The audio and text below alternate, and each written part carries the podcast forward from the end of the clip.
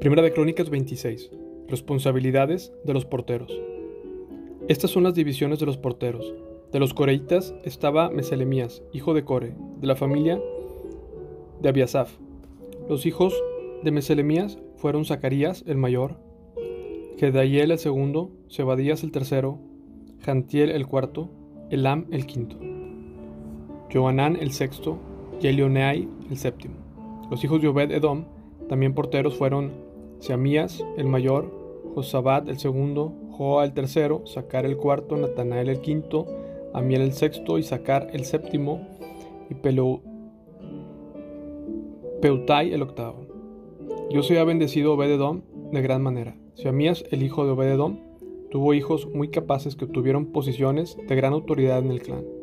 Sus nombres fueron Odni, Rafael, Obed, el Sabat, sus parientes Eliú y Samaquías fueron también hombres muy capaces.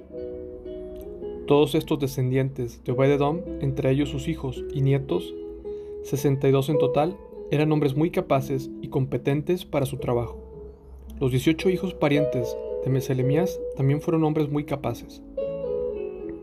Osa, del clan de Merari, designó a Simri, jefe de entre sus hijos, aunque no era el mayor. Entre sus otros hijos estaban Iclías, el segundo, Tebalías, el tercero, y Zacarías el cuarto. Los hijos y parientes de Osa, que sirvieron como porteros, sumaban trece en total. Estas divisiones de porteros llevaban el nombre del jefe de su familia, y al igual que los demás levitas, servían en la casa del Señor. Fueron designados por familias para estar en la guardia en distintas puertas, sin tomar en cuenta su edad o preparación, porque todo se decidía por medio de sorteo sagrado. La responsabilidad por la puerta oriental le tocó a Meselemías y a su grupo. La puerta del norte fue asignada a Zacarías, un hombre de una sabiduría fuera de lo común. La puerta del sur le tocó a Obed Edom, y sus hijos quedaron a cargo del depósito. A Supim y a Osa les asignaron la puerta occidental y la entrada que conduce al templo. Los turnos de guardia se dividían de manera equitativa. Cada día se asignaban seis levitas a la puerta oriental, cuatro a la puerta del norte, cuatro a la puerta del sur y dos pares al depósito. Cada día se asignaban seis levitas a la puerta occidental, cuatro a la entrada que conduce al templo y dos al atrio. Esas fueron las divisiones de los porteros de los clanes de Core y Merari. Los tesoreros y otros funcionarios. Otros levitas, bajo la dirección de Ahías, estaban a cargo de los tesoros de la casa de Dios y de los tesoros que contenían las ofrendas dedicadas al Señor. Heyel fue el líder de la familia de Libni, del clan de Gerson. Setam y su hermano Joel, hijos de Heyel, estaban a cargo de los tesoros de la casa del Señor. Estos son líderes que descendían de Amram, Izar, Hebrón y Uziel. Del clan de Aram, Sebuel fue un descendiente de Gerson, hijo de Moisés. Era el funcionario principal de los tesoros. Sus parientes por parte de Eliezer fueron Reabías, Jesaías, Joram, Sicri y Selomot. Selomot y sus parientes estaban a cargo de los tesoros que contenían las ofrendas que el rey David, los jefes de la familia, los generales, los capitanes y otros oficiales del ejército habían dedicado al Señor. Estos hombres dedicaron para el mantenimiento de la casa del Señor parte del botín que habían ganado en batalla. Selomot y sus parientes también cuidaban las ofrendas dedicadas al Señor. Por Samuel, el vidente, Saúl, hijo de Cis, Abner, hijo de Ner, y Joab, hijo de Sarbia. Todas las demás ofrendas que habían sido dedicadas también estaban a su cargo. Del clan de Izar, a Kenanías y a sus hijos se les dieron responsabilidades administrativas como funcionarios y jueces sobre Israel. Del clan de Hebrón, a Sabías y sus parientes, 1700 hombres capaces quedaron a cargo de las tierras israelitas al occidente del río Jordán. Eran responsables de todos los asuntos relacionados con el trabajo del Señor y con el servicio al rey en esta área. También el clan de Hebrón estaba Jerías, quien era el jefe de los hebronitas según los registros genealógicos.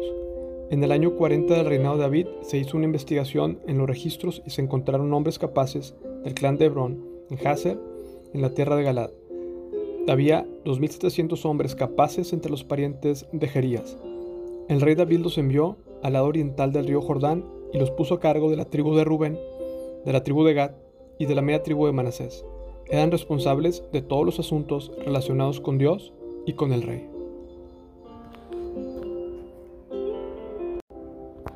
Primera de Crónicas 27. Comandantes y divisiones militares. La siguiente lista de los generales y capitanes israelitas y de sus oficiales, quienes servían al rey, supervisaban las divisiones del ejército que estaban en la guardia cada mes del año. Cada división constaba de 24.000 hombres y servía durante un mes. Jasobeam, hijo de Sabdiel, fue el comandante de la primera división de 24.000 soldados, que estaba de guardia durante el primer mes. Era descendiente de Fares estaba a cargo de los oficiales del ejército durante el primer mes. Dodai, descendiente de Aoba, fue el comandante de la segunda división de 24.000 soldados que estaban en la guardia durante el segundo mes y su oficial principal era Miklot. Benaya, hijo del sacerdote Joyada, era el comandante de la tercera división de 24.000 soldados que estaba en la guardia durante el tercer mes. Este fue el Benaya que comandó al grupo selecto del ejército de David, conocido como los 30, y su hijo, Amisadab, fue el oficial principal. Asael, hermano de Joab, era comandante de la cuarta división de 24.000 soldados que estaba en la guardia durante el cuarto mes. Asael fue sucedido por su hijo Sebadías. Sama, el de Israelita, era comandante de la quinta división de 24.000 soldados que estaba de guardia durante el quinto mes. Ira, el hijo de Iques, de Tecoa, era el comandante de la sexta división de 24.000 soldados que estaban en guardia durante el sexto mes. Él es un descendiente de Efraín.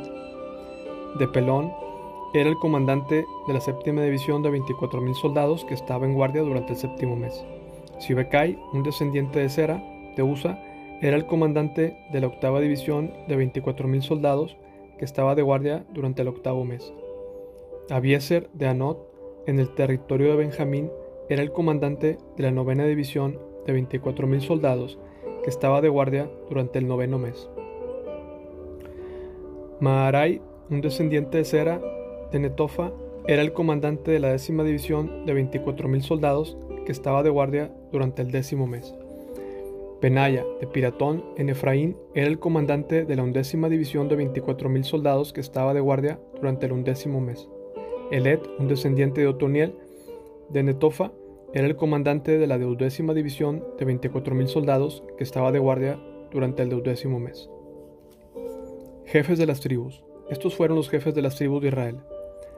Tribu, jefe, Rubén, Eliezer, hijo de Sicri, Simeón, Cefatías, hijo de Maca, Leví, Asabías, hijo de Kemuel, Aarón, Sadoc, Judá, Eliú, Isaacar, Omri, hijo de Micael, Zabulón, Ismaías, hijo de Abdías, Neftalí, Jerimot, hijo de Arriel, Efraín, Oseas, hijo de Azarías, Manasés, Joel, hijo de Pedadías, Manasés de Galad, Ido, hijo de Zacarías, Benjamín, Jaciel, hijo de Abner, Dan, Azrael, hijo de Jeroam.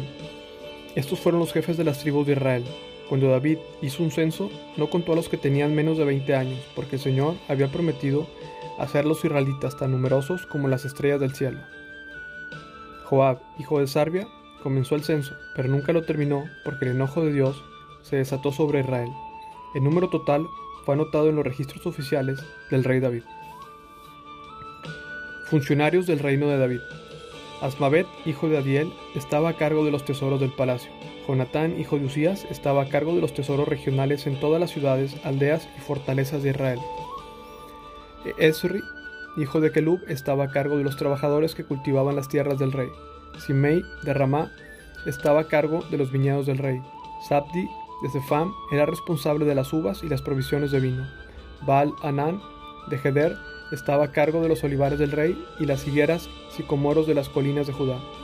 Joás era el responsable de las provisiones de aceite de oliva.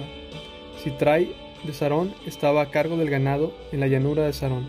Safat, hijo de Adlai era responsable del ganado de los valles. Obli, el ismaelita, estaba a cargo de los camellos. Gedías, de Meronot, estaba a cargo de los burros. Hasís, el agareno, estaba a cargo de los rebaños de ovejas y cabras del rey. Todos estos oficiales administraban las propiedades del rey David. Jonatán, el tío de David, era un sabio consejero del rey, un hombre de gran percepción y escriba. Jehiel, el acmonita, era responsable de la educación de los hijos del rey. Aitofel era el consejero real. Usai, el arquita, era el amigo del rey. Y a Tifoel lo sucedió Joiada, hijo de Benaya, y Abiatar, Joab era el comandante del ejército del rey.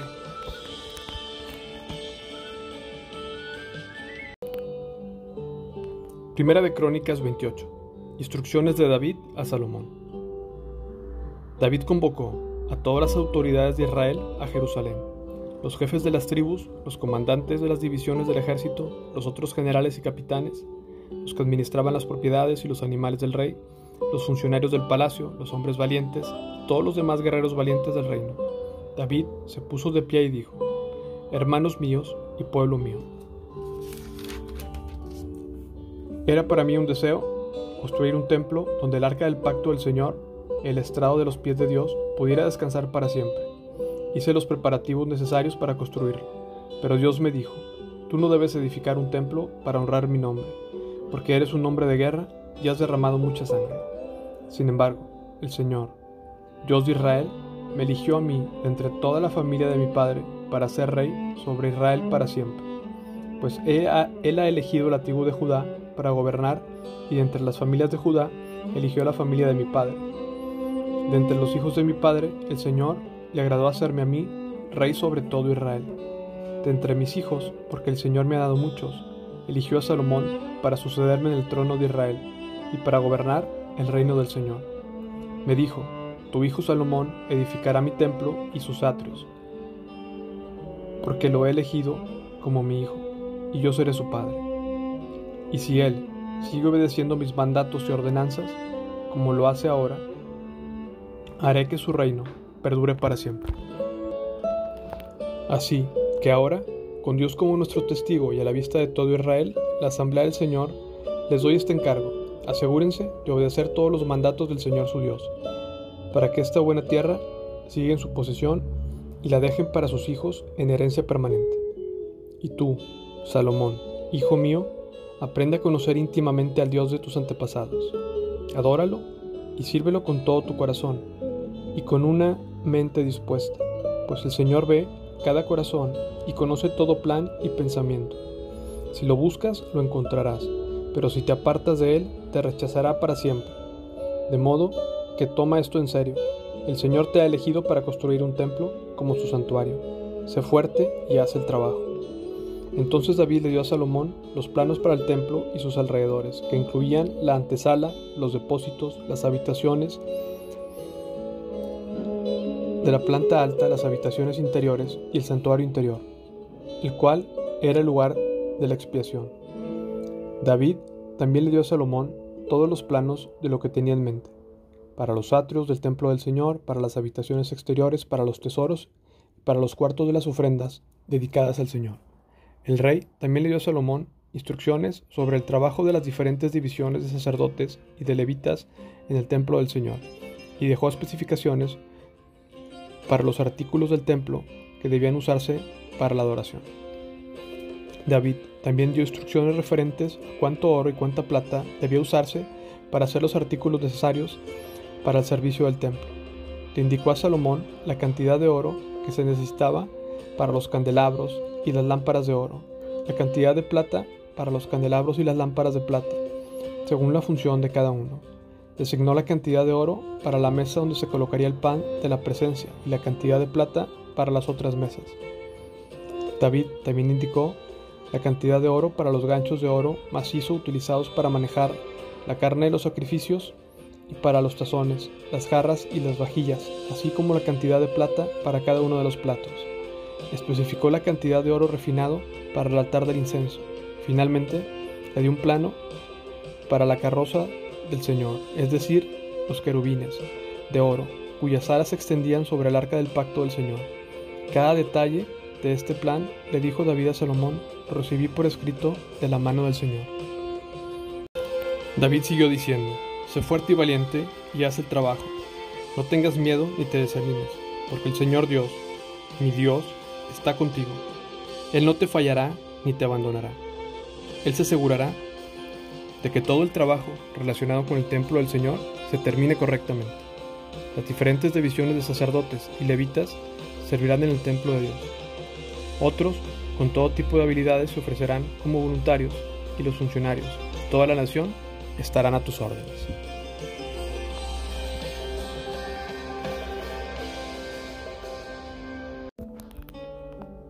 Primera de Crónicas 29. Ofrendas para edificar el templo.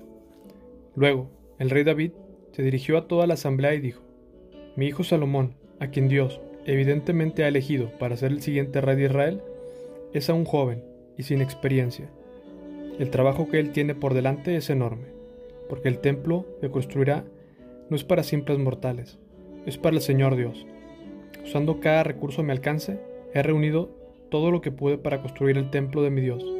Así que hay suficiente oro, plata, bronce, hierro y madera, al igual que grandes cantidades de onice y otras joyas costosas, y todo tipo de piedras finas y mármol. Ahora, debido a la devoción que tengo por el templo de mi Dios, entrego todos mis propios tesoros de oro y de plata para ayudar en la construcción. Esto es además de los materiales de construcción que ya ha reunido para su santo templo. Tono más de 102 toneladas de oro, de Ofir y 238 toneladas de plata, refinada para recubrir las paredes de los edificios, y para los demás trabajos en oro y plata que harán los artesanos. Ahora bien, ¿quiénes de ustedes seguirán en mi templo y hoy darán ofrendas al Señor? Entonces los jefes de familia, los jefes de las tribus de Israel, los generales y capitanes del ejército y los funcionarios administrativos del rey, todos ofrendaron voluntariamente. Para la construcción del templo de Dios donaron alrededor de 170 toneladas de oro, 10.000 monedas de oro, 340 toneladas de plata, 612 toneladas de bronce y 3.400 toneladas de hierro. También contribuyeron con gran cantidad de piedras preciosas que se depositaron en el tesoro de la casa del Señor, al cuidado de Jehiel, un descendiente de Gerso. El pueblo se alegró por las ofrendas, porque había dado libremente y de todo corazón al Señor, y el rey David se llenó de gozo. Oración de alabanza de David. Luego David alabó al Señor en presencia de toda la asamblea. Oh Señor, Dios de nuestro antepasado Israel, que seas alabado por siempre y para siempre. Tuyos, oh Señor, son la grandeza, el poder, la gloria, la victoria y la majestad. Todo lo que hay en los cielos y en la tierra es tuyo, oh Señor, y este es tu reino. Te adoramos como el que está por sobre todas las cosas. La riqueza y el honor solo vienen de ti, porque tú gobiernas todo. El poder y la fuerza está en tus manos, y según tu criterio, la gente llega a ser poderosa y recibe fuerzas. Oh, Dios nuestro, te damos gracias y alabamos tu glorioso nombre. Pero ¿quién soy yo y quién es mi pueblo, para que podamos darte algo a ti. Todo lo que tenemos ha venido de ti, y te damos solo lo que tú primero nos diste. Estamos aquí solo por un momento, visitantes y extranjeros en la tierra, al igual que nuestros antepasados. Nuestros días sobre la tierra son como una sombra pasajera, pasan pronto sin dejar rastro. Oh Señor nuestro Dios, aún estos materiales que hemos reunido para construir un templo para honrar tu santo nombre, vienen de ti. Todo te pertenece. Yo sé, mi Dios, que tú examinas nuestro corazón y te alegras cuando encuentras en él integridad. Tú sabes que he hecho todo esto con buenas intenciones y he visto tu pueblo dando sus ofrendas por voluntad propia y con alegría. Oh Señor, Dios de nuestros antepasados Abraham, Isaac e Israel, haz que tu pueblo siempre desee obedecerte asegúrate de que su amor por ti nunca cambie. Dale a mi hijo Salomón el deseo de obedecer de todo corazón tus mandatos, leyes y decretos, y de hacer todo lo necesario para edificar este templo para el cual he hecho estos preparativos. Después, David le dijo a toda la asamblea, alaben al Señor su Dios, y todos en la asamblea alabaron al Señor, Dios de sus antepasados, y se inclinaron y se arrodillaron ante el Señor y ante el Rey. Salomón es nombrado rey. Al día siguiente trajeron mil toros, mil carneros y mil corderos, como ofrendas quemadas para el Señor. También trajeron ofrendas líquidas y muchos otros sacrificios en el nombre de todo Israel. Ese día festejaron y bebieron en la presencia del Señor con gran alegría. Nuevamente coronaron a Salomón, el hijo de David, como su nuevo rey. Lo ungieron delante del Señor como su líder y ungieron a Sadoc como sacerdote.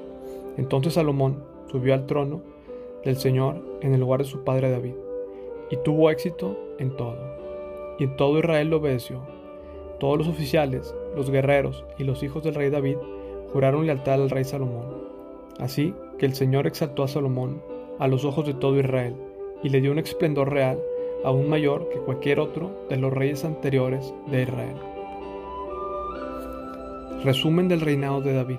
David, hijo de Isaí, reinó sobre todo Israel. Durante 40 años reinó sobre Israel, 7 años en Hebrón y 33 en Jerusalén. Murió en buena vejez, habiendo disfrutado de una larga vida, riquezas y honor. Después su hijo Salomón gobernó en su lugar. Todos los acontecimientos del reinado de David, de principio a fin, están escritos en el registro de Samuel, el vidente, en el registro de Natanael, el profeta, y en el registro de Gad, el vidente. Entre estos relatos están los hechos poderosos de su reinado, así como lo que sucedió a él, a Israel y a todos los reinos vecinos.